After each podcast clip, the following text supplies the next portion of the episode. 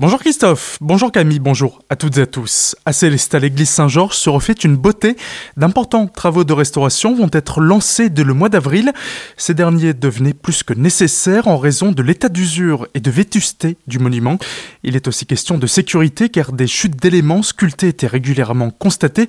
Les précisions de Jacques Meyer, premier adjoint au maire chargé du patrimoine et des grands travaux, il est au micro de Solène Martin. Le but de ces travaux fait suite à un diagnostic qui a été fait il y a une dizaine d'années et qui a clairement défini qu'il y a un bon nombre d'éléments de cette église qui sont en très mauvais état. Un dossier a été monté pour avoir le maximum de subventions. Il y a tout de même pour 8 millions de travaux. L'État va nous aider grandement, la région va nous aider ainsi que la CEA. Ces travaux vont s'étaler sur cinq années en différentes phases. La première phase qui sera la plus visible, c'est ce qu'on voit déjà aujourd'hui en partie, c'est l'échafaudage qui est en train de se mettre en place afin que les travaux de tout ce qui est pierre de taille et maçonnerie puissent débuter à partir du mois d'avril de cette année. Retrouvez notre sujet complet sur notre site azur-fm.com dans la rubrique Actualité régionale. La ville de Célestat, qui vient d'ailleurs de décider de mettre les drapeaux en berne de l'hôtel de ville suite à deux tragiques nouvelles survenues en fin de semaine. Tout d'abord, le décès du maire de Rezé, Hervé Néo, qui a mis fin à ses jours le vendredi 11 février 2022. Puis samedi, avec le décès brutal d'Étienne Burger, maire de Kuttelsheim durant 31 ans et actuel conseiller d'Alsace. La ville de Célestat salue l'engagement public de ces deux hommes. Elle adresse sa solidarité et sa compassion aux deux familles ainsi qu'aux administrés leur territoire respectif.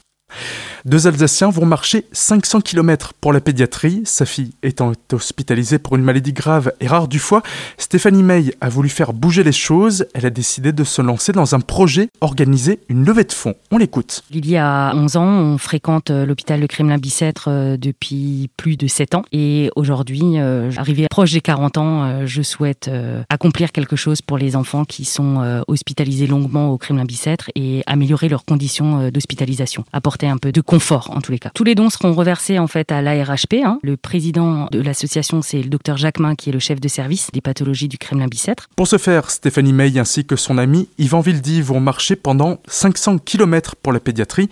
Un voyage au départ de l'hôpital Haute-Pierre de Strasbourg, son lieu de naissance, jusqu'à celui du Kremlin-Bicêtre où la jeune Lily est régulièrement hospitalisée. En amont, ils vont récolter des fonds auprès d'entreprises et de particuliers, mais également en organisant différentes manifestations d'Alsace. Ils ont ainsi créé une cagnotte en ligne pour permettre aux particuliers souhaitant soutenir cette cause de participer au projet. Plus d'infos sur notre site azur-fm.com dans la rubrique Actualité régionale. Un concert au cœur des collections du PMC, les bibliothèques de Colmar et le secteur musique, cinéma et art du pôle médiaculture Edmond Gérard proposent un concert du groupe Western Europe ce samedi de 16h à 17h. L'univers musical du groupe strasbourgeois Western Europe aussi entre folk rock américain. Ça va de Jack White, Cake à la pop anglaise The Beatles, The Last Shadow Puppets. L'entrée est libre sur présentation du pass vaccinal. Oui, à la collectivité européenne d'Alsace, non au commissariat à l'énergie atomique. Plusieurs associations, dont Stop Fessenheim, ont lancé un appel pour un rassemblement symbolique lundi prochain à 9h sur le parvis de la CEA à Colmar. À la veille du deuxième anniversaire de l'arrêt du réacteur numéro 1 de la centrale nucléaire de Fessenheim, cette action a pour objectif d'attirer l'attention des élus.